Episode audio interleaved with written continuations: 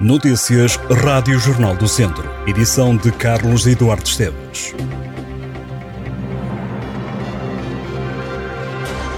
Vários cabazes alimentares prontos para entregar a famílias carenciadas de São Pedro do Sul foram roubados das instalações do movimento mais solidário. O roubo foi sinalizado no último sábado, quando a responsável pelo movimento se deslocou às instalações para preparar mais cabazes. Andreia Ribeiro fala ainda em centenas de euros de um prejuízo que é ainda maior porque os alimentos, na maioria leite, cereais, mercearia e enlatados, não vão chegar a quem deles precisa. Este roubo, acredita ainda voluntária, pode ser indicador do desespero de quem precisa. André Ribeiro diz que é sempre melhor pedir do que roubar.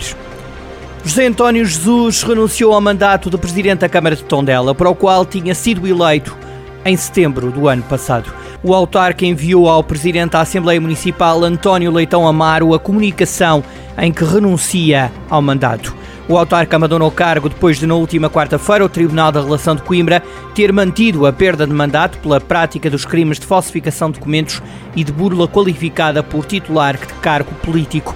Em causa pagamentos recebidos por viagens efetuadas em carros próprios quando tinham sido usadas viaturas da autarquia. Ao Jornal do Centro, o autarca falou em desgaste pessoal, angústia e mágoa. Disse que renuncia agora, independentemente dos trâmites que a defesa entender fazer a seguir. Um juiz da comarca de Viseu e um homem de 38 anos, acusado de furtar uma galinha ao magistrado, chegaram esta terça-feira a acordo num arranque do julgamento que decorre no Tribunal de Viseu. O arguído estava indiciado pelos crimes de injúria agravada e difamação do magistrado. No arranque do julgamento ainda prestaram declarações o arguído José Luís Cardoso, o juiz Vítor Rendeiro e a mulher deste. Já depois do intervalo, ao final da manhã, e por sugestão da juíza que julgava o caso, as duas partes chegaram ao entendimento que na fase de instrução não tinha sido possível. O arguído pediu desculpa ao magistrado, tendo este pedido ficado registado em ata, acrescentando que se o juiz o tivesse ouvido, o caso não chegaria à barra dos tribunais.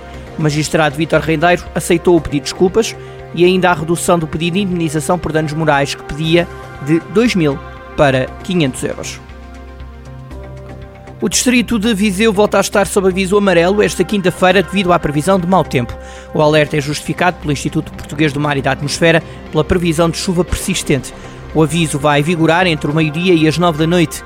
Para além de Viseu, também os distritos vizinhos de Aveiro, Vila Real e Coimbra vão estar na quarta-feira sob aviso amarelo, juntamente com Viana do Castelo, Braga e Porto.